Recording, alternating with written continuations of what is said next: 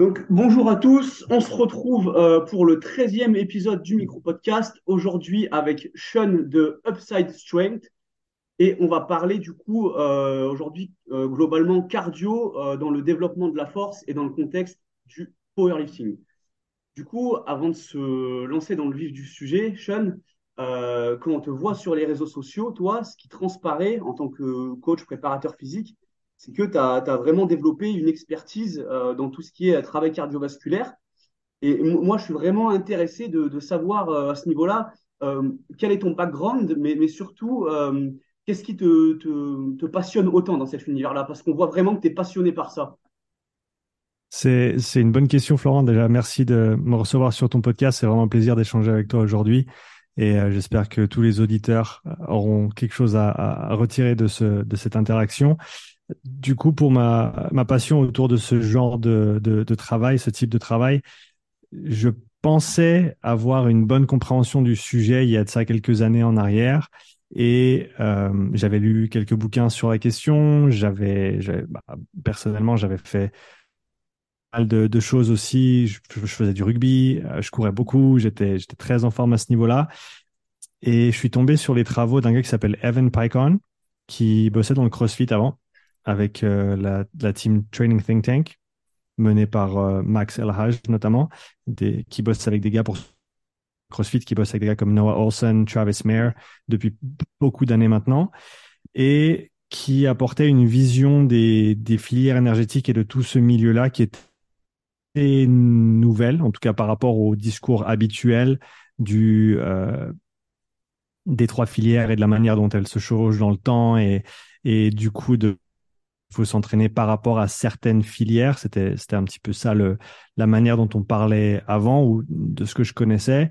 Et ces travaux à, Evan m'ont forcé à du coup me poser de meilleures questions et me dire mais qu'est-ce qui se passe vraiment en fait euh, de manière interne dans le corps humain quand on effectue un, un effort de type euh, endurance. Hein, c'est clair que le conditionnement, le cardio, ça va être principalement euh, un, sujet de conversation dans les sports d'endurance, mais euh, je pense que ça reste une qualité générale très très intéressante, peu importe la discipline sportive que tu pratiques.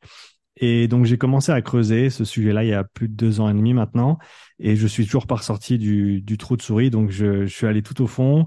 Euh, et enfin, je sais même pas si j'ai touché le fond encore, mais quoi qu'il arrive, c'est c'est un milieu qui me plaît bien. J'ai du coup au passage découvert vraiment plein de choses. Ce que j'ai essayé de faire et ce que je continue à faire, c'est de simplement partager mes trouvailles en cours de route pour euh, voilà si je peux aider un maximum de monde au passage. Euh, ça, ça reste je pense le le combat d'une vie pour essayer de comprendre un, sujet tel que celui-ci. Et, je pense que même avec ça euh, j'en toucherai à peine la surface mais c'est je trouve super intéressant de d'essayer de d'investiguer ces sujets-là surtout dans un dans un monde qu'on a aujourd'hui où l'information, si on est prêt et on sait comment aller la chercher, elle est très accessible. J'ai la chance d'avoir un podcast moi-même et de pouvoir du coup interviewer beaucoup de spécialistes et de de simplement leur poser mes questions pour continuer à avancer dans, dans mon modèle et ma manière de voir les choses. Euh, et, donc, pour revenir sur ta question au sujet de comment je me suis formé, c'est beaucoup de travail en autodidacte.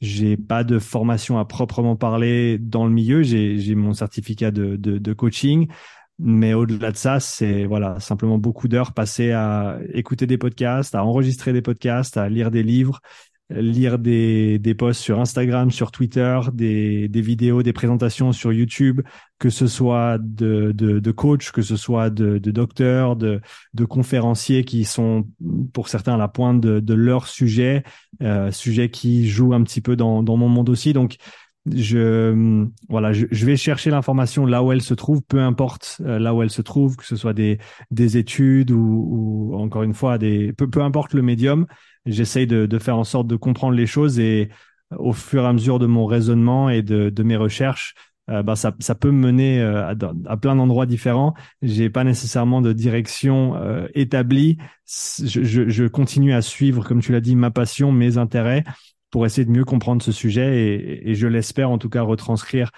ces, ces, informations de manière pratique, pragmatique et applicable aussi au, plus grand nombre. Ok.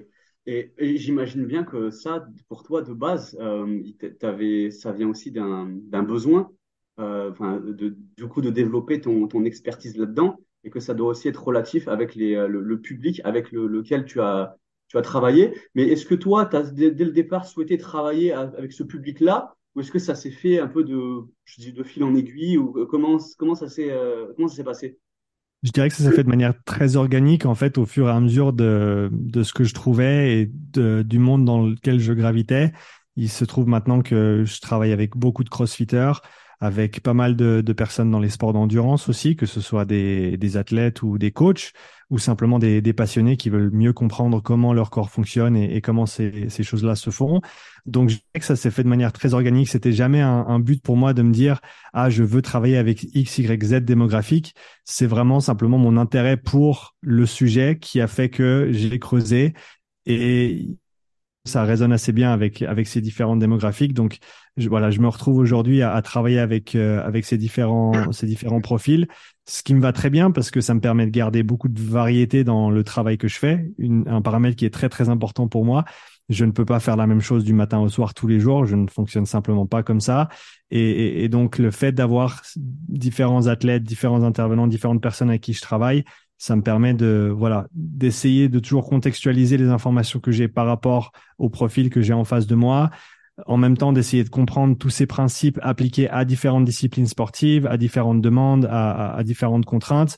Euh, et je, je, pense que ça m'aide à avoir une meilleure vue d'ensemble aussi, le fait que je sois pas nécessairement coincé dans une niche. Donc, mais, mais, mais après, ça, ça amène peut-être un peu plus de complexité du fait qu'il y a tellement de contextes différents, tellement de contraintes différentes. Mais ça, voilà, ça fait partie du jeu et moi, j'aime bien le challenge.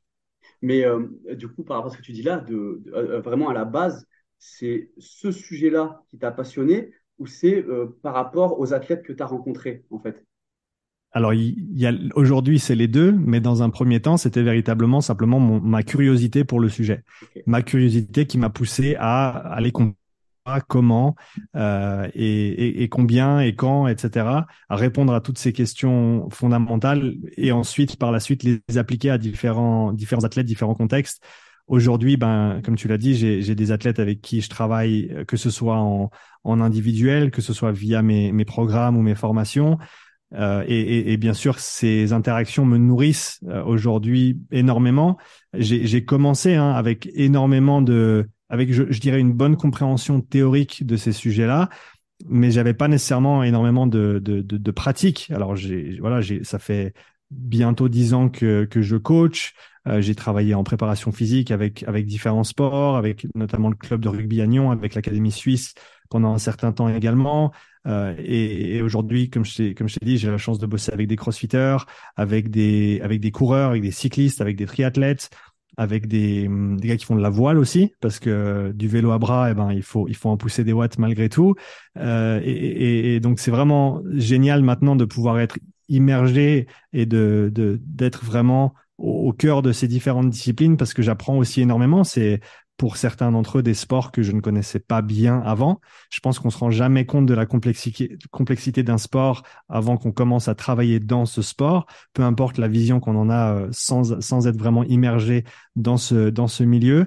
Donc euh, voilà, ça a commencé au niveau théorique et de par mes, ma curiosité. Et aujourd'hui, ça continue à être ça. Mais il y a une autre part qui est, comme tu l'as dit, l'interaction avec euh, mes athlètes, toutes les personnes avec qui j'ai la chance de travailler, qui, qui me font continuer à, à peut-être affiner mes questions, poser de meilleures questions. Mais quoi qu'il arrive, continuer ce développement pour, euh, pour aider tout un chacun à, à, à, à faire mieux. Ok, d'accord. Euh, donc, on, va, on va pouvoir maintenant se, se lancer dans le, dans le vif du sujet. Et euh, ma, ma, première, euh, ma première question, elle va être relative à, à du contenu que tu, tu publies régulièrement. Tu, tu, fais beaucoup de contenu sur euh, ce que tu appelles l'endurance fondamentale et la zone 2. Mmh. Et euh, pour, du coup, pour les auditeurs, avant, que, avant de te poser ma question, pour mettre du contexte là-dessus, euh, est-ce que tu peux, est-ce que tu peux expliquer un peu comment tu définis le, travail d'endurance fondamentale et ce que tu appelles la, zone 2 donc ça, c'est bien que tu l'apportes, euh, Flo, et, je pense que c'est important de comprendre ces termes-là de manière générale et après aussi de comprendre qu'il y a certaines nuances selon le contexte dans lequel on se trouve qui peuvent prêter à confusion. Donc, quand je parle de zone 2 de manière très générale, ce que je veux, ce que je veux dire, c'est euh, euh l'endurance fondamentale. Et quand je, veux, quand je dis endurance fondamentale, c'est du travail cyclique à basse intensité. Quand je dis basse intensité, qu'est-ce que ça veut dire? Ça veut dire une prédominance parasympathique dans l'activité, donc très peu de, de génération de, de stress euh, ou de fatigue au niveau, que ce soit au niveau nerveux, que ce soit au niveau métabolique. On, on peut quantifier ces choses-là au niveau euh, physiologique avec des tests de lactatémie, de VO2 et, et, et d'autres. C'est d'ailleurs un des intérêts premiers de ce genre de tests pour des athlètes qui en, qui en ont le besoin, que ce soit des, des sports d'endurance, des crossfitters qui veulent travailler là-dessus de manière spécifique. C'est pas nécessairement des tests qui sont intéressants pour tout le monde ni tout le temps, euh, mais voilà, l'endurance fondamentale, c'est du travail de basse intensité, dominante parasympathique, une, aisance respiratoire dans le sens où tu peux tenir une conversation avec la personne à côté de toi. Si tu sur un vélo, ben après ta séance de vélo, tu devrais te sentir mieux que quand tu as commencé c'est de ce genre de travail qu'on parle quand, quand je, je, parle de zone 2 de manière très générale. Si on parle ensuite de zone 2 dans un contexte très précis comme le cyclisme par exemple, et, et, tu commences à parler à des personnes de différents niveaux avec différents volumes d'entraînement, quand tu qui fait 20 heures de vélo, 25 heures de vélo par semaine. La zone 2 a peut-être une, une, définition un petit peu différente, à savoir qu'il y a plein d'experts dans le domaine et ils sont pas tous d'accord non plus sur exactement qu'est-ce que ça veut dire. Donc, pour, pour ceux qui parlent un petit peu euh, ou qui, qui ont connaissance de, euh, de la manière dont ces choses euh, dont ces choses évoluent, si on parle lactatémie et d'une courbe de lactatémie sur un test d'effort, par exemple, certains te diront que la zone 2, c'est juste avant le premier point d'inflexion vers le haut, à savoir qu'à basse intensité, quand tu es dans cet état parasympathique, quand tu as ces potentiellement ce, cette proportion élevée de graisse que tu vas oxyder en termes de substrat en, plutôt que, que d'utiliser des sucres, et que tu vas être en gros dans un dans un état stable au niveau musculaire. C'est ça qu'il faut retenir, c'est que en gros à ces intensités-là, le muscle en lui-même, la cellule en elle-même peut subvenir aux besoins énergétiques de l'activité. C'est-à-dire que et c'est pour ça qu'on voit pas à ces intensités-là, on voit pas d'élévation du lactate dans le sang. Le lactate, il est généré euh, à tout moment, même au repos. Ici, on, on utilise des sucres, on, on, on, catabolise des sucres, on casse des sucres.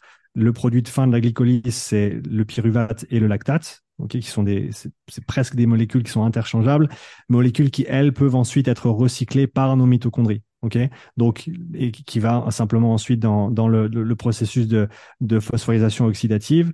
En gros, c'est voilà le lactate slash pyruvate qui va dans la mitochondrie et ensuite qui va rentrer dans, dans ce cycle de, de Krebs que qu'on a tous vu à l'école donc il y a un lien direct entre la glycolyse et ce qui se passe dans, dans les mitochondries au niveau euh, respiration cellulaire, d'où l'intérêt de, à mon avis, penser à ces, à ces différentes filières comme étant intégrées et non pas dissociées. Tu travailles pas euh, dans, dans, dans, un intervalle de 10 secondes, tu travailles pas la filière 1 et après tout d'un coup tu switches entre une et deux. Non, elles sont activées, elles sont toutes activées en dessous de 150 millisecondes quand tu commences une activité ou quand tu effectue une contraction musculaire. Donc ça, c'est un, petit, une petite parenthèse que, que je souhaitais mettre là. Mais pour revenir au, au sujet principal, donc l'endurance fondamentale, c'est quand ton muscle, ta cellule peut subvenir aux besoins énergétiques une fois qu'elle ne peut plus toute seule subvenir à ses besoins, c'est là où on voit une élévation du lactate dans le sang, du fait que eh ben, la mitochondrie peut plus euh, gérer ce, surplus, si tu veux bien, et du coup, elle va devoir passer le bâton, elle va devoir déléguer au corps, et ensuite c'est au corps de se débrouiller pour recycler ses produits euh, métaboliques, que ce soit via l'oxydation du lactate dans des muscles non impliqués, que ce soit de rediriger ce lactate comme substrat énergétique vers le cœur euh, parce qu'encore une fois, le lactate, c'est rien de plus qu'un intermédiaire énergétique, c'est un demi-sucre. D'accord? C'est vraiment un demi-sucre et il, est réutilisé par le corps. Il, peut ensuite retourner dans le foie pour être resynthétisé euh, sous forme de glucose. Enfin, il y, a, il y a vraiment plein de choses qui se passent avec ce lactate, c'est assez fascinant. Mais en gros, l'endurance fondamentale, c'est quand les muscles peuvent subvenir aux besoins de l'activité. Donc, en gros, c'est très très facile. Il faut il faut retenir ça. Encore une fois, euh, je souhaite quand même dire que quand on parle de, de la zone 2 appliquée à des contextes précis comme le cyclisme à plus haut niveau, ça peut être un petit peu différent parce qu'il y en a qui disent voilà c'est peut-être juste après le point de transition du lactate. Des fois c'est à cheval dessus. Donc il y a des petites discussions encore sur ces détails là mais ce que moi je veux dire quand je parle de zone 2 pour une population générale pour une population non euh, élite dans un sport d'endurance ça va être ce travail qui est très très facile ce travail qui est souvent chiant euh, et ce travail qui est idéalement cyclique également. Et on, pourra parler des implications de tout ça. Euh, mais voilà, j'espère que j'ai pu apporter un peu de précision à ce que je veux dire en général par le terme zone 2 et endurance fondamentale. Ok, ok, ça met, je pense que ça met une très bonne base pour, euh, pour poser ma, ma question suivante.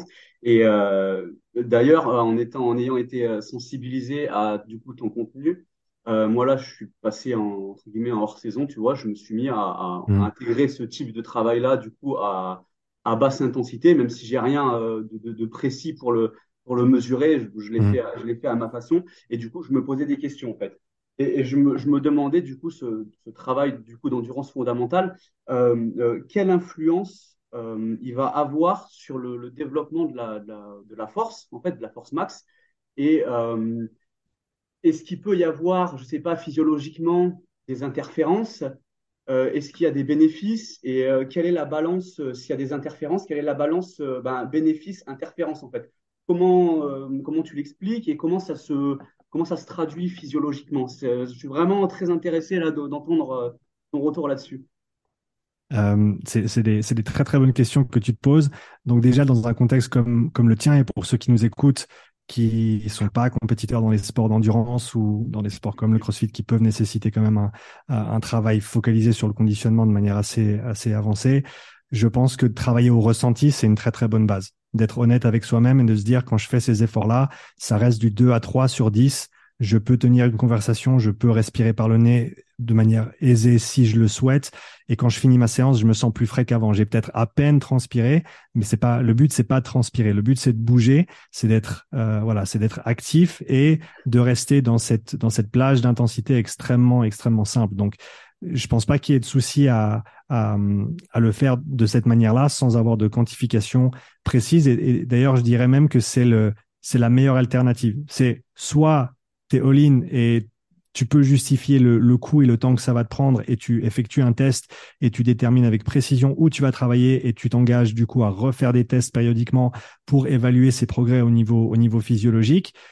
Soit, comme dans un cas comme le tien, où tu vas certainement bénéficier de une à deux séances par semaine, peut-être plus à certains moments de l'année, mais après, il y a toujours ce, cet équilibre de se dire combien de temps je passe à m'entraîner et où est-ce que je mets mes, mes billes. Hein. On a tous un nombre limité de billes à dépenser chaque semaine.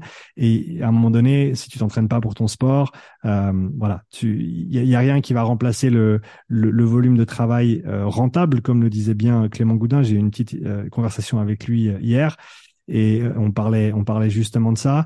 Donc, en termes d'interférence, vu que tu as mentionné ça, ce qui est intéressant, c'est que quand tu regardes ce qui s'est fait au niveau des, différentes études, tu vois une interférence au niveau de la signalisation au niveau moléculaire. Donc, si tu regardes ce qui se passe dans la signalisation des qui vont engendrer des adaptations de type cardio, pour faire simple, versus des adaptations qui vont ou des, le signal qui va engendrer des adaptations au niveau du, gain de masse musculaire et de force, c'est des choses qui semblent aller l'une à l'encontre de l'autre.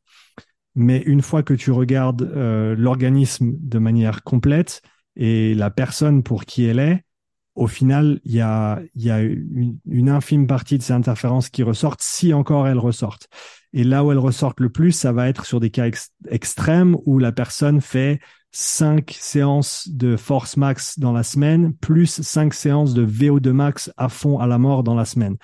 Là, c'est clair qu'à un moment donné, tu peux pas tout faire euh, à fond en même temps. En plus, je veux dire, personne s'entraînerait comme ça véritablement, mais ils ont fait les études comme ça pour voir les cas extrêmes. Et, et là, c'est clair qu'il y a un impact négatif sur le développement de la force et potentiellement dans l'autre sens également. Mais du fait que tu fais tout à fond tout le temps et au final, c'est un petit peu logique que ça fonctionne pas. Après, le travail de basse intensité, de par mon expérience et de ce que j'ai pu voir, ça a vraiment un, impact négligeable, voire complètement nul en termes d'interférence sur le travail de force ou même d'explosivité. C'est, vraiment important de le mettre en avant. C'est pas des qualités qui, vont à l'une à l'encontre de l'autre. Bien sûr, si tu prends un powerlifter, tu commences à lui mettre 5 à 10 heures d'endurance fondamentale dans les dents chaque semaine, il va certainement y laisser des plumes et c'est certainement pas ce qui va l'aider à, performer au mieux. Mais en même temps, dans l'autre sens, en termes de, tu as parlé de bénéfices, tu as parlé de bienfaits de ce genre de travail, de par tous les retours que, que j'ai eus, et ça a du sens au niveau même théorique, ça va être du travail qui va être extrêmement bénéfique, surtout au niveau de la tolérance de volume et d'intensité d'entraînement, de la récupération et de, en gros, rééquilibrer un petit peu l'organisme par rapport à tout le travail qu'on effectue.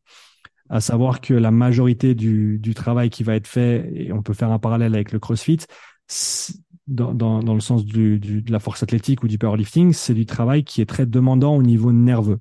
Donc, tu vas avoir une grosse dominance sympathique à ce niveau-là. Au niveau autonome, tu vas être très, très axé sympathique, beaucoup de tension musculaire, et pour certaines personnes de la peine à ressortir, de redescendre de, de ces états de stress avancé parce que le corps il s'en fout que ce soit une barre à, 95% de ton, ton PB ou euh, que ce soit une situation stressante au travail ou avec ta famille. Du stress, c'est du stress. Le corps il répond de la même manière.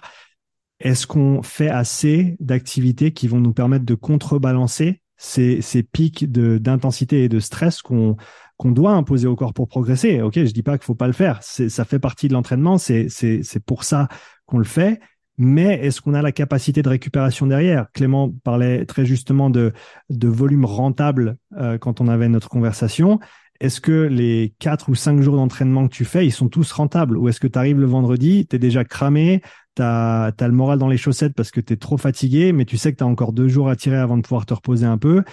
Est-ce que du coup, ce, travail d'endurance fondamentale, même à hauteur d'une heure par semaine, peut-être deux pour ceux qui en ont vraiment besoin ou à certains moments de l'année, peut t'aider à mieux récupérer, à mieux dormir, à mieux contrebalancer tous ces efforts nerveux et, extrêmement intenses que tu, que tu dois faire pour ton sport de par mon expérience, oui. Et ce qui est super intéressant, c'est que c'est très transversal au niveau des disciplines, étant donné que c'est une qualité générale on a, on a un petit peu oublié la conversation de la PPG, il me semble, ces dernières années. C'est qu'on est dans du tout spécifique, on est à fond sur euh, notre activité, mais on pense pas au fait qu'on est, si on veut être compétiteur, on est avant tout des athlètes.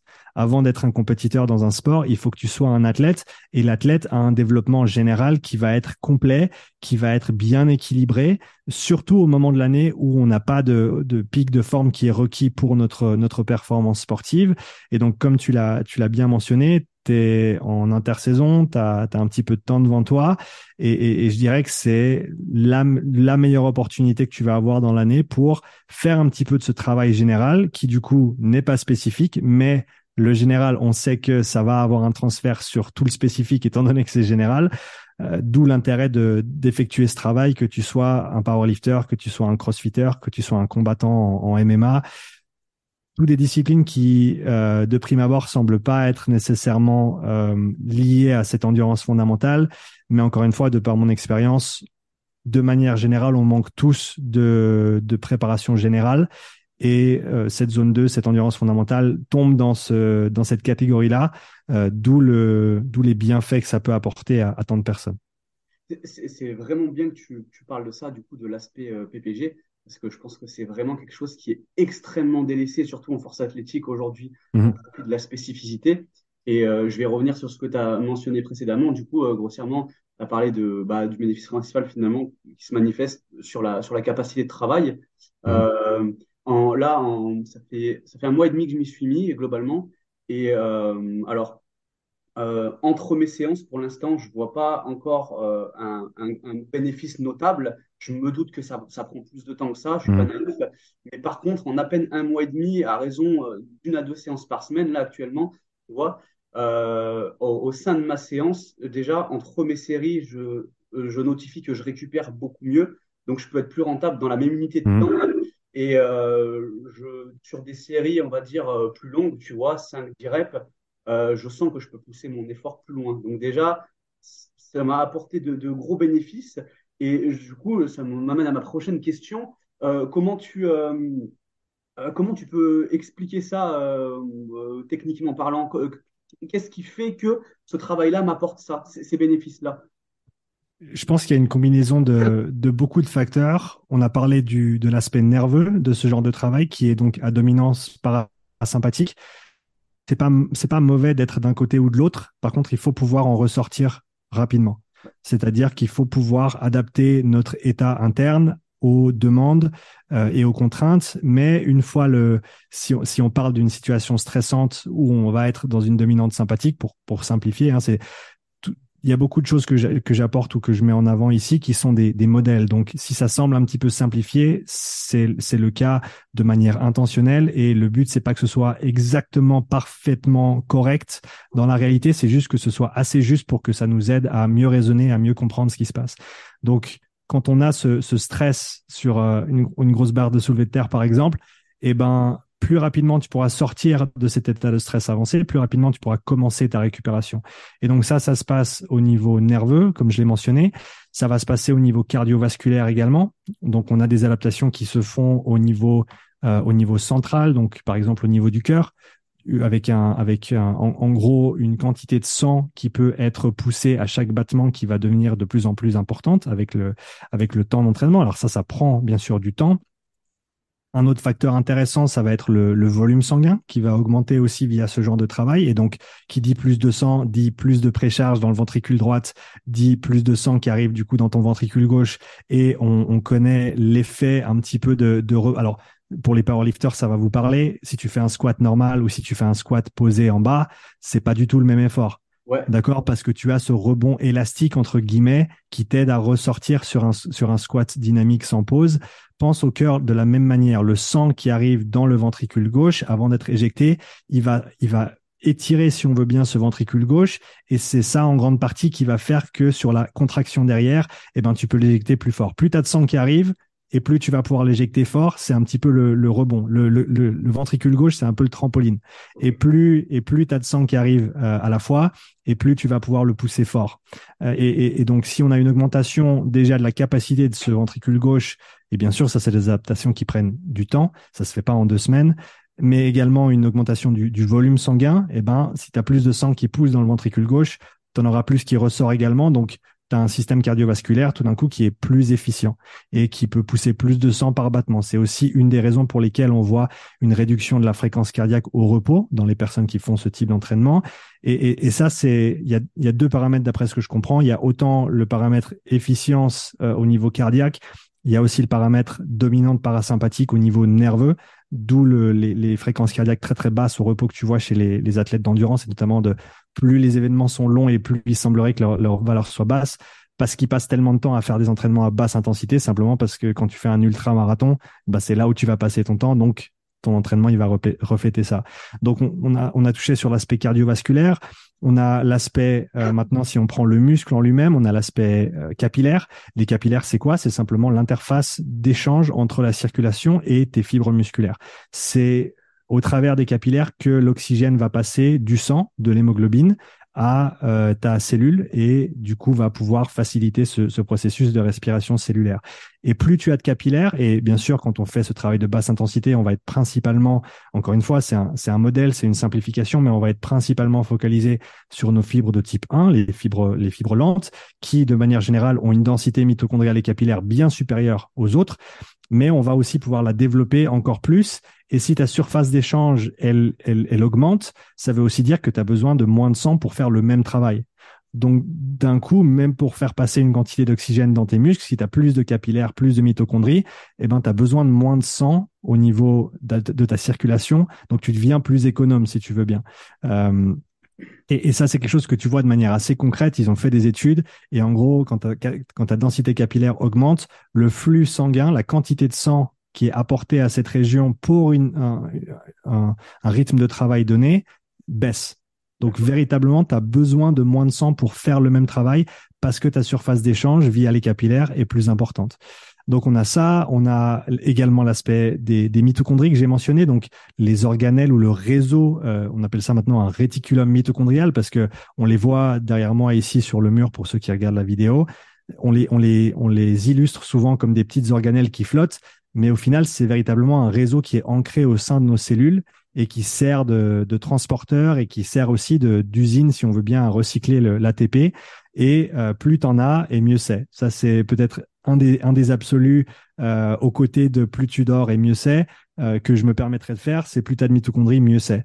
Parce que plus tu vas être efficient au niveau de ton utilisation des substrats, et plus tu vas être économe au, à ce niveau-là également.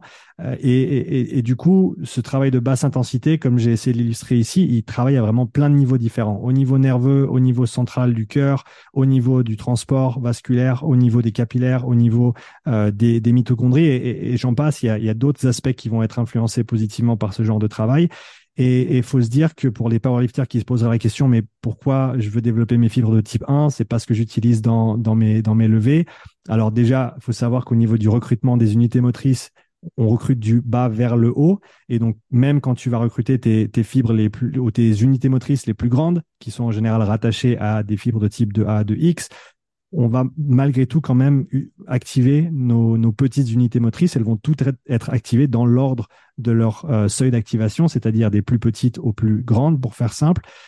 Et donc malgré tout, tu utilises toutes ces structures-là. Et il faut te dire que peut-être que ton, ton levé, ton 1RM en, en, soulevé de terre, il va pas être directement lié à ton développement capillaire et mitochondrial de tes fibres de type 1, mais par contre, tes fibres de type 1, c'est la structure de soutien pour tes fibres de type 2A et type 2X que tu vas utiliser à chaque fois que tu fais un levé, à chaque fois que tu fais une répétition. Et dis-toi que tous les produits métaboliques qui sont générés par ces processus métaboliques et par ces fibres vont devoir aller quelque plus d'infrastructures pour les recycler. Comme je disais avant, les mitochondries recyclent le, lactate notamment. Et donc, si tu as plus d'infrastructures pour les recycler, eh ben, ça veut dire que tu seras plus, plus rapidement prêt pour ta prochaine répétition ou pour ta prochaine série ou pour ton prochain jour d'entraînement et qu'au final, ça te permet de faire plus de travail. Et quand on connaît l'importance du volume dans les performances sportives, et ça, ça va de l'haltérophilie, et je suis sûr que ça s'applique également en force athlétique, il y a une haute corrélation entre le tonnage annuel et les performances en compétition. C'est pareil en biathlon, c'est pareil dans les sports d'endurance comme le, triathlon euh, de longue distance. Je veux dire, c'est vraiment transversal. Le volume d'entraînement de qualité, bien sûr, que tu peux assimiler, dont tu peux récupérer, va avoir un énorme impact sur tes performances sportives. Et du coup, pourquoi pas via ces séances de basse intensité qui sont extrêmement faciles à faire et qui certes sont chiantes, mais je connais plein de bons podcasts comme le tien euh, qui peuvent nous aider à passer un petit peu de temps euh, sur un vélo ou, même en allant marcher avec un sac à dos. C'est des, des petits ajouts qui vont nous permettre de mieux récupérer, de s'entraîner plus, d'avoir un entraînement plus qualitatif aussi, parce que du coup, t'es pas au bout de ta vie après ta troisième série. Euh, et, donc, je pense que pour toutes ces raisons-là, c'est un travail qui doit être considéré par toute personne qui se dit sérieuse dans ses entraînements et compétitive dans sa discipline. Ok, ok, c'est, c'est, je te remercie, c'est hyper complet. Euh, je reviens juste sur un truc que tu as mentionné un peu avant. Du coup, tu as parlé, parlé d'ATP. Euh, mm-hmm. Est-ce qu'il y a, y a moyen que justement ce travail-là euh, améliore, je sais pas, la production ou l'utilisation de, de, l'ATP du coup quand tu vas faire un, quand tu vas faire un effort de, de, force mhm. Alors, on peut se dire que y a pour parler un petit peu de filière énergétique, on a l'ATP qui est la, la, la, monnaie énergétique du corps humain, si on veut bien, qui va du coup être euh, cassée il y a l'hydrolyse de l'ATP, donc quand tu casses une molécule d'ATP qui va du coup se tourner en ADP ou en AMP, euh, adénosine diphosphate ou adénosine monophosphate. Et c'est en fait le, c'est l'énergie qui a dans ces liens chimiques qui va alimenter les contractions musculaires. Donc c'est pour ça qu'on casse l'ATP, c'est pour en gros utiliser l'énergie qui a euh, ancré, qui a de, de stocké dans ces dans ces liens chimiques. Et du coup, une fois que tu as cassé l'ATP, tu as de l'ADP ou de l'AMP, et il faut recomposer cet ATP. Faut rephosphoryler l'ADP et l'AMP, remettre un phosphate, remettre un P dessus pour le retransformer en ATP. Et c'est c'est ça le, le c'est ça le rôle des filières énergétiques, si on veut les appeler comme ça, c'est de rephosphoryler l'ATP ou l'ADP en ATP. Et, euh, et du coup, on a plusieurs moyens de faire ça. On a la phosphocréatine ou la filière de la phosphocréatine, comme on l'appelle, qui est un petit peu le tampon, euh, le premier intermédiaire, qui va nous permettre de rapidement régénérer cet ATP. Mais à savoir que la, phosphocréatine, comment est-ce qu'elle se régénère? C'est via l'ATP généré dans nos mitochondries. On a toute la chaîne de, de créatine kinase, et, etc., qui est directement liée à la respiration cellulaire et à l'ATP qui est, qui est produit ou recyclé par nos mitochondries. Donc déjà là, on a un lien euh, indéniable et important entre la phosphocréatine ou la filière de la phosphocréatine et ce qui se passe au niveau oxydatif dans nos mitochondries. Et, ça, c'est très très bien illustré via plusieurs études qui ont été faites où ils comparent, si tu veux bien, les cinétiques de la phosphocréatine et de l'oxymétrie musculaire ou de l'oxygène que tu vois, euh, l'équilibre de l'oxygène dans, dans, dans les muscles ou dans les capillaires est ce que tu vois quand il y a des contractions, une fois que tu arrêtes le, un effort physique. Et tu vois que sur tous ces graphiques, peu importe la situation, on a une correspondance qui est assez étroite entre le, comportement, la cinétique de la phosphocréatine dans le, muscle, tel qu'on peut le, mesurer avec différentes méthodes assez poussées, et l'oxymétrie musculaire, donc la disponibilité de l'oxygène au niveau des, des, capillaires pour aller alimenter ces mitochondries. Donc, Déjà là, on a un lien fort entre ces deux filières, si on veut les appeler comme ça. Et comme je te le disais déjà avant, la glycolyse, donc qui est ou la glycogénolyse, si on veut parler de, du catabolisme du glycogène, donc glycolyse ou glycogénolyse, on casse des sucres, du, glucose ou du glycogène, respectivement. Le produit de fin, encore une fois, c'est soit le lactate, soit le pyruvate, un petit peu des deux, et il s'équilibre euh, dans la, dans, la, dans la cellule. Et ensuite, si on a la capacité mitochondriale pour, si on a les transporteurs pour, on va pouvoir recycler ces produits de fin via la respiration cellulaire, via le cycle de Krebs et la chaîne de transport des électrons dans les mitochondries. Donc, au final, on voit qu'il n'y a pas vraiment de filières qui travaillent de manière individuelle. Toutes ces filières travaillent ensemble, encore une fois, aux dernières nouvelles, parce que la technologie évolue, donc notre compréhension de ces différents phénomènes évolue également avec notre capacité ou pas à mesurer ces choses euh, à l'interne.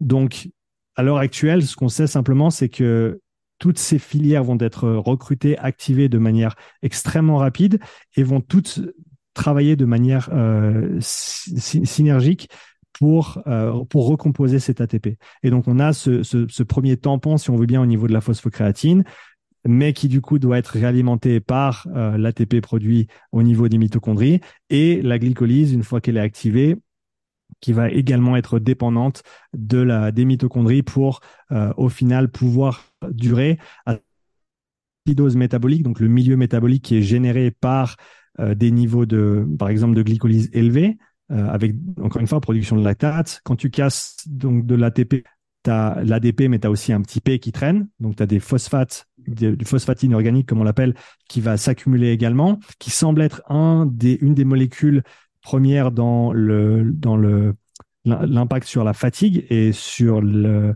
le fait que tu ne peux plus contracter tes muscles. Quand tu commences à, tétaniser, quand tu n'arrives plus à, contracter correctement, c'est des choses qui se passent au niveau du, des pompes de calcium dans les euh, dans les cellules, des choses que je comprends pas encore en, avec beaucoup de détails, mais je sais que le phosphate inorganique a une grande place à jouer, ainsi que les, les ions d'hydrogène, les petits H+ qui se promènent. Euh, et, et, donc tout ça va avoir un impact sur le milieu général. Euh, et je sais que j'ai pas répondu directement à ta, à ta question, euh, parce que euh, là où j'essaie d'en venir, c'est que l'ATP, on va tous l'utiliser dès le moment où on est fait, même juste au repos, tu utilises de l'ATP pour simplement maintenir tes structures cellulaires, toutes les, toutes les parois des cellules, toutes les, les fonctions de base euh, vont être dépendantes de l'ATP. Et, et après, comme j'ai essayé de l'illustrer ici, toutes ces filières vont, vont faire en sorte de recomposer cet ATP pour qu'on puisse continuer, mais de, de différentes manières selon le type d'effort. Euh, je pense que ça répond très bien, ça répond très bien à ma question et, c'est très complet. Et ça va me lancer du coup sur, la, sur ma, ma question suivante, donc toujours euh, concernant euh, le, le, travail d'endurance fondamentale contextualisé dans la force. Mmh. Est-ce que par rapport à ce qu'on a déjà dit là, toi, tu as d'autres bénéfices en tête auxquels j'aurais pas, j'aurais pas pensé ou qu'on n'aurait pas, n'aurait pas abordé? Je pense qu'on a mentionné les, les, les bénéfices principaux. Ce qui revient tout le temps, c'est meilleure récupération, meilleure tolérance de volume, meilleure tolérance d'intensité aussi, parce que il n'y a pas juste le, volume de travail, il y a aussi l'intensité. Et comme tu l'as dit, euh, si tu arrives mieux à gérer tes, séries longues, ou, même si tu arrives à être plus présent et plus frais et plus prêt sur ta sixième série, alors qu'avant sur ta troisième, tu étais déjà fatigué en faire 5 6 de qualité euh, donc ça touche autant le volume que l'intensité cette tolérance de charge de manière générale euh, amélioration du sommeil, c'est aussi quelque chose qui revient assez souvent, surtout pour des gens qui ont tendance à être très stressés, à être tout le temps dans le, dans le nerveux, si on veut parler comme ça, beaucoup de tension musculaire. Ce genre de profil tend à bénéficier euh, assez, assez bien de ce genre de travail. Et il y a même du, Il y a même des indications intéressantes sur des sports qui sont très très explosifs, comme le sprint court. Euh, on pense aux 100 mètres, aux 200 mètres. J'avais effectué un interview avec Kenny Gay, qui est le, le head coach des sprints euh, de l'athlétique suisse et qui lui inclut du travail de basse intensité sur vélo pour ses sprinteurs, soit le jour avant euh, un jour de, de, grosse intensité, soit le jour après, pour justement moduler cet aspect nerveux. On sait que en sprint, et, et je pense que c'est je pense qu'il y a une équivalence au niveau euh, force athlétique, même si je j'en je, sais pas assez sur le sujet et je serais intéressé d'avoir ton point de vue là-dessus. Mais on, on, sait que les sprinteurs, il y, a un, il y a un état musculaire, un état de tension musculaire qui est optimal pour la génération de force et de vitesse et de puissance.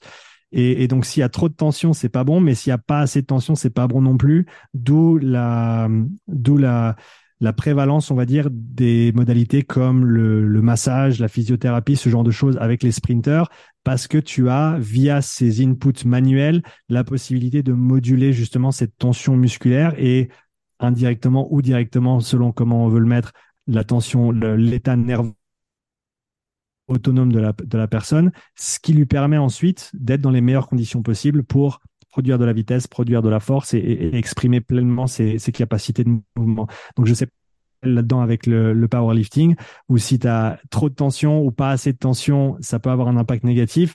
Après, c'est clair que c'est pas le même type d'effort. Je pense qu'il y a le, paramètre vitesse dans le sprint qu'on retrouve pas nécessairement en termes de, euh, vitesse du mouvement dans la force athlétique. Euh, mais voilà, je pense que potentiellement pour moduler son état nerveux, avant ou après des grosses journées d'intensité. Ça peut également être un, outil intéressant à tester, à explorer. Faites-le pas le jour avant votre compétition sans jamais l'avoir testé avant, bien sûr. Euh, mais je pense que ça peut être euh, explorer euh, et, et, une autre manière d'utiliser ce genre de, travail euh, dans le dans le, la routine hebdomadaire d'un powerlifter. Alors, euh, très, très, c'est très intéressant ce que tu dis. Euh, du coup, sur le, sur le, le, le, point sur lequel tu m'as lancé là, euh, je ne saurais pas te répondre avec précision pour faire le parallèle avec le sprint. Mmh. Mais en, tout cas, en, si tu prends en, en intra-compétition, je pense que le, fait de trop se relâcher, ça va être plutôt mauvais. Mmh. Par contre, entre, entre tes jours d'entraînement ou même entre les gros entraînements, c'est clair que, enfin, d'expérience, ça, ça, va être extrêmement, extrêmement bénéfique. Et même, mm. euh, enfin, là, je l'expérimente, le fait de faire ce travail-là, euh, ben, la veille d'une grosse séance, euh, je, je, suis plus euh, en amont, je suis plus relaxé, mais du coup, je, quand je vais faire mon entraînement, mon gros entraînement, je sens que je vais avoir plus de ressources. Tu vois, vu qu'en mmh, amont, ouais. je me suis, euh, je me suis entre guillemets, pour parler grossièrement, je me suis régénéré. Mmh. Donc, euh, ouais. J'ai une autre question, du coup, parce que là, on a parlé, on a beaucoup parlé de, de la force.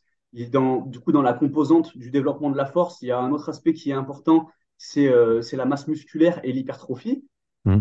Que euh, pour toi, il peut y avoir des, des interférences ou pas sur l'hypertrophie, du coup? Si tu commences à en faire énormément chaque semaine, je pense qu'à un moment donné, oui, il va y avoir des effets négatifs là-dessus. Mais je pense que jusqu'à un point beaucoup plus avancé que ce qu'on ne pense, on peut continuer à faire les deux. On peut continuer à gagner en masse musculaire et on peut continuer à développer ses, ses capacités d'endurance fondamentale. Tu le vois maintenant notamment avec des, des athlètes hybrides qui commencent à émerger ces dernières années, euh, des gars qui, qui veulent qui veulent squatter le monde et droit derrière faire un faire un marathon des, des, des événements un petit peu comme ça. Et tu vois que bah, tu as des gars qui qui deviennent très très endurants malgré le fait qu'ils portent pas mal de masse musculaire et, qu'ils arrivent à, continuer à développer ces deux versants de leur de leur physiologie sans alors bien sûr il y a un coup parce que squattent le monde mais ils squattent pas le même monde qu'un powerlifter qui fait que ça. Ça c'est clair. Mais donc à un moment donné il faut il faut donner un petit peu. Mais dans les volumes qu'on a mentionnés aujourd'hui c'est-à-dire une à deux séances par semaine euh, je, je vois vraiment pas comment ça peut avoir un impact sur le développement de la masse musculaire. Le seul, le, le, le souci, le seul souci potentiel que je vois, c'est au niveau de l'apport calorique. C'est-à-dire que, alors, deux semaines, deux heures par semaine, c'est pas énorme et, c'est du travail de basse intensité, donc ça va pas non plus te prendre trop. Mais potentiellement pour quelqu'un qui, je sais pas, qui est dans une situation où la personne a déjà de la peine à gagner en masse musculaire, de la peine à manger assez, euh, faut considérer le fait que c'est du travail en plus et qu'il va falloir l'alimenter. Et du coup, peut-être à ce niveau-là, il peut y avoir un petit astérisque pour certaines personnes de se dire, ben, c'est du travail supplémentaire, mais du coup, est-ce que je vais réussir à, à, à manger assez pour, euh, pour compenser? Est-ce que c'est une bonne idée à ce moment-là? Mais malgré malgré ça, je pense pas que ça, je pense pas qu'avec une heure ou deux par semaine, ça ça ait vraiment tant d'influence que ça. Quand on commence à parler de 4 à 10 heures par semaine, là c'est une autre conversation. Je pense qu'au niveau calorique, ça ça commence à, à, faire une, marque quand même, à, à, faire une empreinte. Mais avec une ou deux heures par semaine, je je vois pas vraiment le l'argument pour ne pas pour ne pas l'inclure. Ok, euh, c'est parfait. Ça va vraiment me permettre de transitionner du coup sur la prochaine question que j'avais. Donc, euh, tu as parlé d'une à deux heures par semaine. Moi, je, j'aimerais savoir de ton point de vue. Donc, euh, tu as en face de toi un groupe de powerlifters lambda, d'accord? Ils ont, euh, Je te donne un contexte précis. Ils ont un, ils ont un temps illimité pour s'entraîner. Ils ont les ressources pour. ils sont hors saison. Si tu devais définir le protocole, entre guillemets, idéal pour ce, pour ce groupe de personnes, qu'est-ce que tu, qu'est-ce que tu conseillerais, toi, là-dessus? Je pense qu'il faut vraiment avoir une perspective sur le long terme au niveau du développement de, ces qualités-là. Et je pense que je vais, répondre à, à l'encontre de ta question pour commencer, c'est-à-dire que dans un contexte en saison où tu t'entraînes pour ton sport, où tu es proche de tes échéances compétitives, je pense que maintenir une séance par semaine entre 40 et 60 minutes, c'est idéal. Parce que ça te permet quand même d'avoir ce petit, ce petit fil rouge euh, tout au long de ta saison, de maintenir ses qualités de récupération, de continuer malgré tout à, à développer si tu as un niveau qui est, qui est assez bas au niveau de ses qualités, de continuer à développer tout ça, même avec très très peu de, de volume, mais simplement avoir, avoir la fréquence et avoir la, euh, avoir le, voilà simplement la fréquence et le fait de le faire chaque semaine et, d'être euh, et d'être régulier dans la durée parce que on, a parlé du fait que c'est des adaptations qui prennent beaucoup de temps donc ça sert à rien de le faire deux semaines et ensuite d'arrêter parce que auras déjà, ce sera peut-être même pas assez de temps pour que tu sentes les premiers bénéfices. Et sur le développement long terme, dis-toi qu'une séance par semaine à tout moment de l'année, c'est le minimum que tu veux faire. Que tu appelles ça ta zone 2, ta récup euh, active ou que euh, tu veux simplement aller marcher en forêt avec ta famille.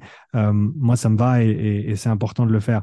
Après, si tu me donnes un contexte de hors saison, mon, ma curiosité me pousserait à à, être assez agressif avec le volume hebdomadaire de ce genre de travail, surtout loin de, ta saison compétitive.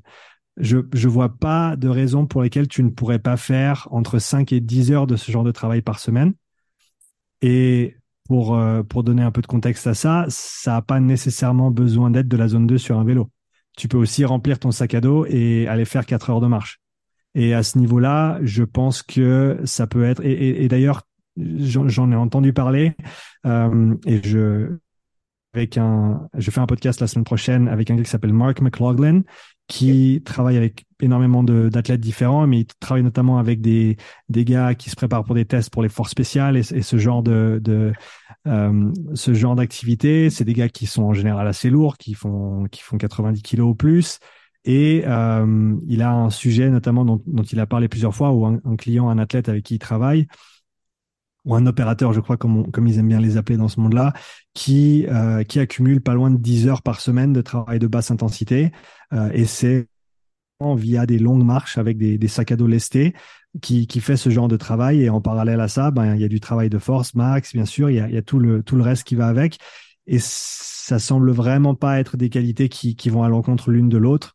Euh, si c'est fait raisonnablement, parce que on en a parlé au début, mais cette idée de contrôle de l'intensité et de rester dans un état interne propice aux adaptations qu'on recherche, ça c'est un concept qui est très très important. Et dès le moment où tu commences à pousser un petit peu trop et ça commence à devenir du 5 et là, tu n'arrives plus à parler et de faire des longues phrases et lire la poésie.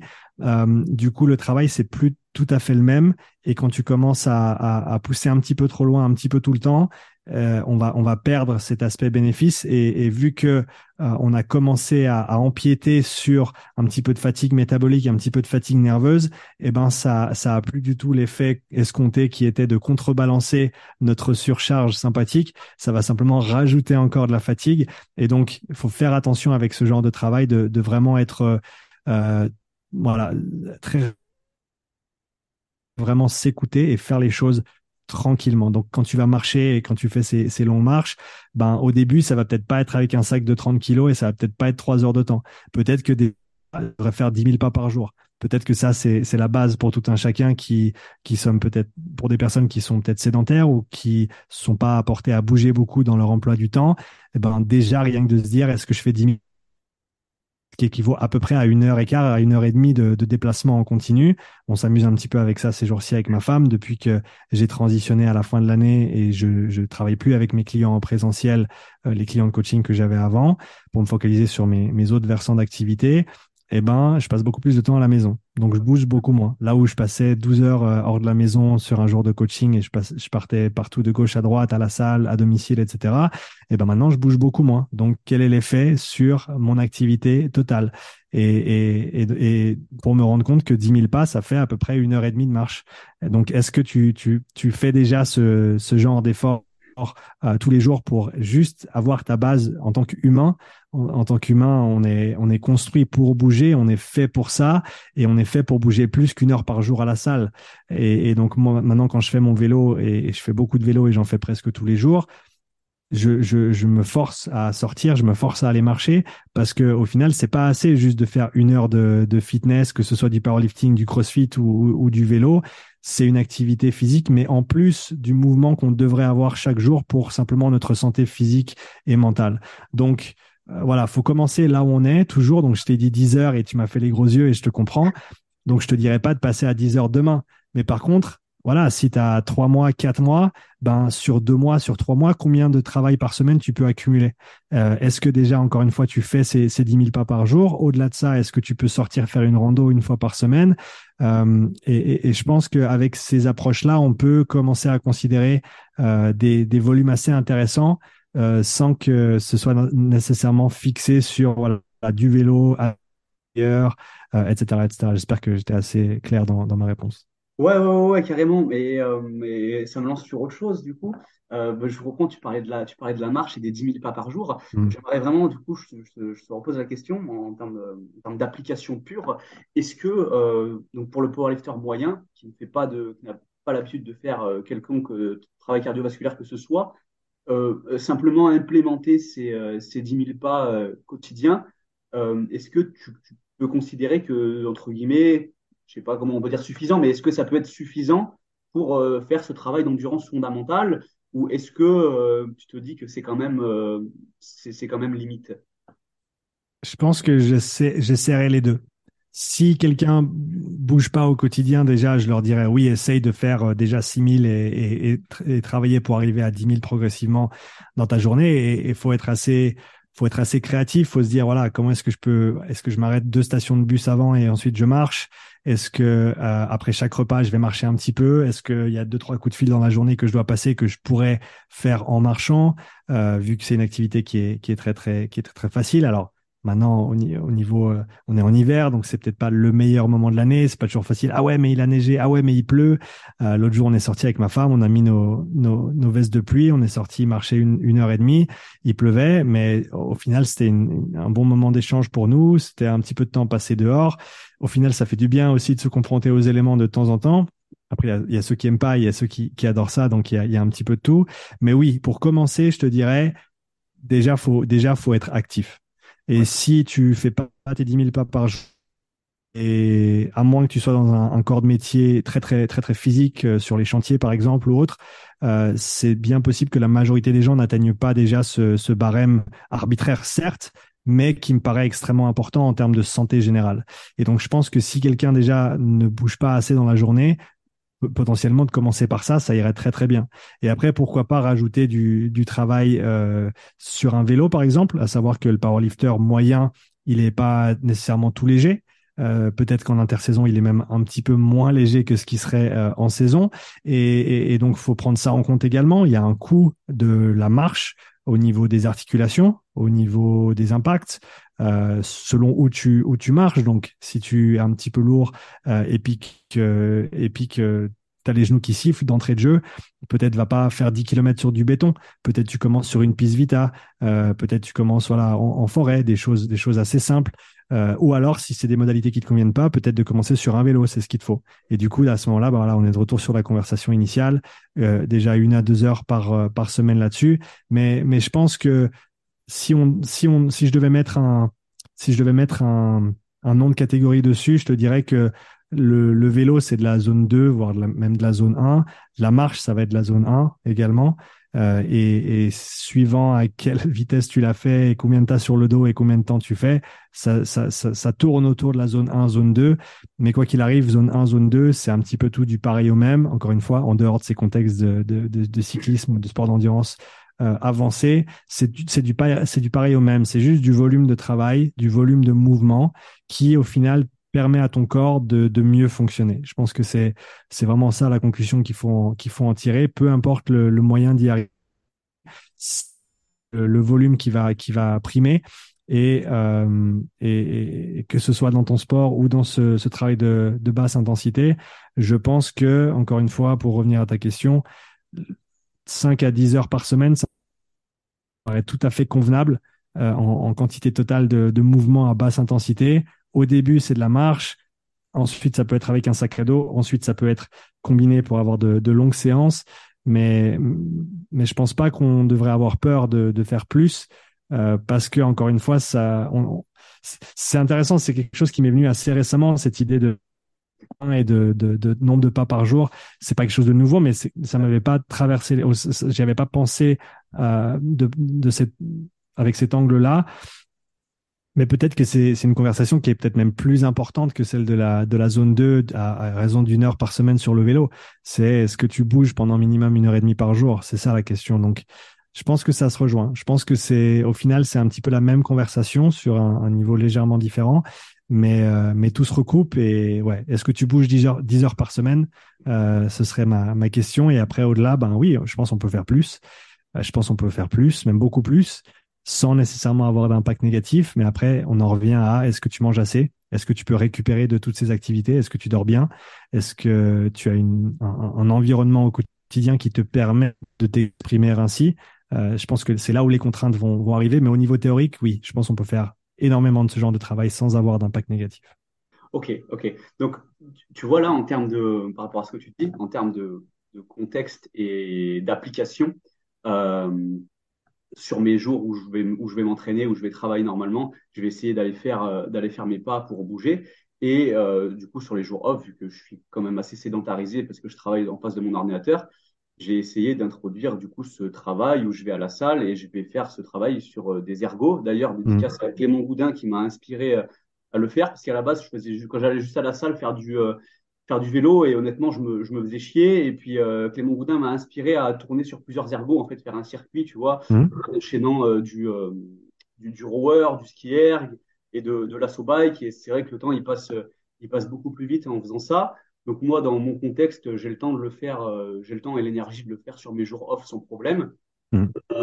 si tu as affaire à un, à un powerlifter qui a pas forcément le temps de le faire sur les jours off, est-ce que tu lui recommanderais de le faire sur ses jours d'entraînement, euh, plutôt avant l'entraînement ou plutôt en, plutôt en post-entraînement? Qu'est-ce que tu pourrais lui, euh, qu'est-ce que tu pourrais lui apporter comme conseil en fait? Mmh, La réponse c'est oui. La réponse c'est oui, c'est-à-dire que surtout s'il fait froid en hiver et que tu as la peine à te mettre dans ta séance parce que tu prends euh, une demi-heure pour t'échauffer, ben peut-être que te poser 20 minutes sur un vélo avant de commencer ton échauffement avec tes barres, c'est un bon moyen de un accumuler un petit peu de volume, la goutte au front et trois d'être bien bien prêt pour quand tu vas attaquer ton altéro euh, pardon ton tes, barres. Et il y a altéro qui m'est venu en tête parce que récemment à, la salle chez David ici à, à Basics il y a un, un, des athlètes qui s'entraîne là-bas il s'appelle Gianni qui euh, il avait il avait un blocage sur une barre en altéro mais il a fait une heure de, zone 2 sur son vélo et après il allait faire son altéro, il a tapé un énorme PB sur sa barre et il rigolait après en disant ouais ben zone 2 et PB au snatch, mais au final je serais pas surpris que l'échauffement prolongé ait eu un impact positif sur la préparation pour sa séance. Euh, je pense que si on pose la question à, à, à 100 personnes, est-ce que tu t'échauffes assez avant tes séances? Il y a une grande majorité, s'ils sont honnêtes, qui te diront que non. Donc ça, ça peut être une manière de pallier à ça. Rajoute 20 minutes de, de mouvement, peu importe euh, ce qu'il est. Et le plus simple, c'est sur un vélo, mais tu peux faire autre chose. avant ton échauffement spécifique. Et, tout, et, et, sur la même note, tu peux rajouter 20 à 30 minutes après une séance pour un t'aider à ressortir de cet état de, de stress avancé dans lequel tu t'es dans lequel tu t'es mis. Donc potentiellement de commencer à récupérer plus rapidement d'accélérer ta récupération du fait qu'on va switcher d'état interne pour parler simplement euh, plus rapidement via cette, cette modalité de travail et en plus de ça accumuler un petit peu de volume de travail également. Donc si tu n'as pas l'opportunité de le faire sur des séances dédiées, mais que tu peux faire 20 minutes avant et ou 20 minutes après euh, certaines séances dans ta semaine, tu, sur une semaine d'entraînement, tu vas facilement pouvoir accumuler une à deux heures totales de mouvement. Et déjà, je pense que ça, ce sera un, gain considérable. Faut comme tu l'as dit, il faut pas s'attendre à des, à des changements d'une semaine à l'autre, mais de manière générale, les premiers changements, surtout pour les gens qui sont déficitaires ou déficients dans ce type de travail, les premiers, les premières manifestations des, des, bénéfices, ils se font en général autour de la quatrième, cinquième semaine. Mais après, c'est vraiment sur une échelle de 8 à 12 semaines que tu vois et que tu sens vraiment l'impact euh, considérable que ça peut avoir. Mais encore une fois, ça, ça dépend de la personne. Euh, mais en général, voilà, ceux qui en ont jamais fait et qui en font jamais et qui en ont certainement besoin, ça tend à se manifester, ça tend à se manifester assez vite. Je pense que c'est utile de penser en, volume hebdomadaire en volume hebdomadaire et dans un premier temps te dire pour l'instant, il faut juste que je fasse mes minutes dans la semaine, peu importe comment, peu importe où, peu importe si c'est des, des 15 minutes, des 20 minutes, des 30 minutes. Il faut juste faire le travail pendant une période de temps, voir comment ça se passe, voir ce que ça t'apporte et ajuster progressivement. Mais je pense le moins de, contraintes on peut s'imposer au départ et le, plus de chances on a pour réussir sur le long terme. Ok, ok, bon, ça, donne déjà une, très bonne base en termes d'application pratique euh, bah, dans le contexte de la force euh, pour euh, les auditeurs qui nous écoutent. Et j'ai une question supplémentaire, du coup, en termes d'application. C'est quelque chose que, que j'ai mis en place. Euh, quand je fais ce, type, donc quand je vais faire ce type de travail-là sur Ergo, comme je te disais tout à l'heure, j'essaye de le faire en, respiration nasale pour, pour éliciter un peu l'activation parasympathique. est-ce que c'est quelque chose que tu recommandes ou est-ce que ça peut être contre-productif? Et euh, une, question que j'ajoute à ça, c'est est-ce que le fait de, sur ce type de travail-là, de maintenir une respiration nasale, ça peut être un moyen de, t'assurer de, de, caper ton intensité pour pas dépasser un, certain seuil euh, Il y, a, deux, je pense qu'il y a deux contextes spécifiques où c'est pas la meilleure idée de respirer par le nez. Un, c'est si tu as potentiellement une du, du canal nasal, euh, dans le sens où si tu t'es fait casser le nez ou, ou, autre chose, il y a des gens qui ne peuvent pas bien respirer par le nez.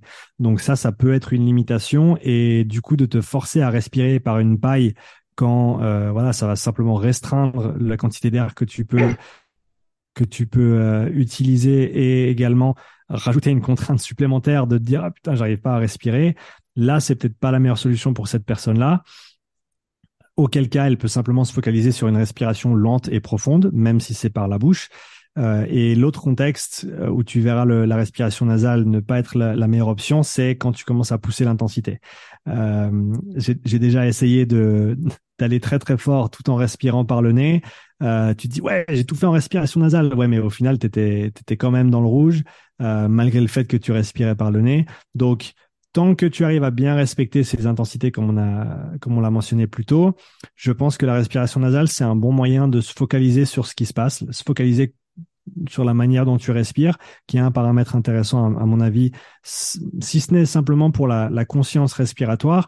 Et je dirais même que pour un sport de force comme le powerlifting, où la, la, la stabilité du tronc est extrêmement importante dans les différents levées que vous avez à faire en compétition, que de, de pratiquer cet aspect euh, respiratoire, d'augmenter son contrôle et même sa conscience au niveau du contrôle qu'on a sur le diaphragme et d'autres muscles accessoires respiratoires, ça peut avoir un impact positif sur ben, simplement ta capacité à euh, te, te bresser et faire en sorte que tu aies le maximum de pression intra-abdominale pour stabiliser ta colonne, ton tronc et faire en sorte que ton mouvement se passe de la, la meilleure manière possible. Donc, je pense qu'il y, y, a un intérêt certain à, à approcher cet aspect-là autant au niveau nerveux parce qu'on voit des, des, des, des, bienfaits ou des bénéfices potentiels au niveau de la respiration nasale par rapport à une respiration buccale, ça c'est vrai.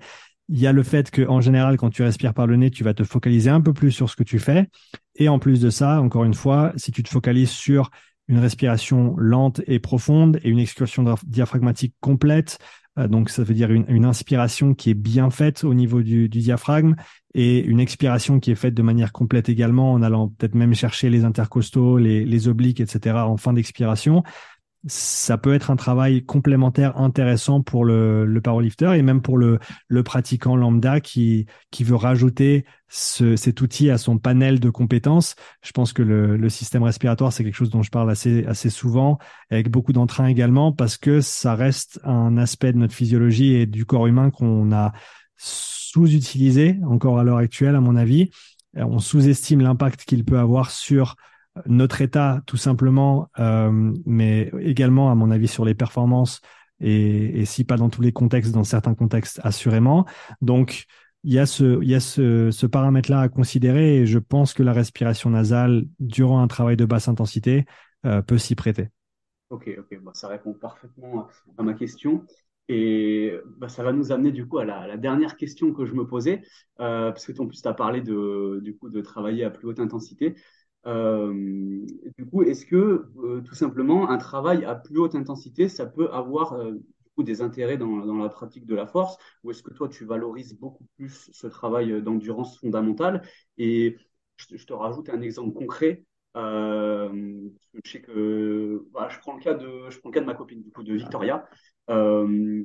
si je lui dis de faire d'aller faire une heure d'endurance, elle me dit non, je vais me faire chier, c'est pas possible. Et tu vois, elle va plutôt être du genre à aller se foutre euh, euh, 10 minutes sur un assaut et qui va se faire du 30-30 parce que ça va la stimuler plus. Euh, est-ce que ce travail-là est quand même intéressant ou est-ce que pour toi ça a quand même moins d'intérêt que le travail d'endurance fondamentale? Euh, La réponse c'est oui, encore une fois, parce que les, les, deux sont importants. D'accord. Et il faut se dire que en plus de tous les bienfaits qu'on a mis en avant côté, euh, côté force ou, côté euh, développement général, le travail d'endurance fondamentale, c'est aussi ce qui va te permettre de mieux t'exprimer et de t'exprimer plus souvent à haute intensité. C'est pas pour rien que les cyclistes professionnels, ils vont faire 20 à 30 heures de, de vélo par semaine euh, et que la grande majorité de ces heures-là, elles sont passées à des intensités qui sont relativement très très basses. Alors elles sont hautes par rapport à nous parce qu'on est le commun des mortels et eux c'est des extraterrestres, mais euh, c'est un peu comme euh, tu prends 50% de la barre du, du recordman du monde, ben ça reste une barre qui est très très lourde. Pour lui c'est 50%, mais ça reste ça reste beaucoup beaucoup de poids. Euh, donc c'est dans ce contexte-là qu'il faut y, y, y penser. Mais donc ce travail de basse intensité te permet ensuite de mieux faire ton travail de haute intensité.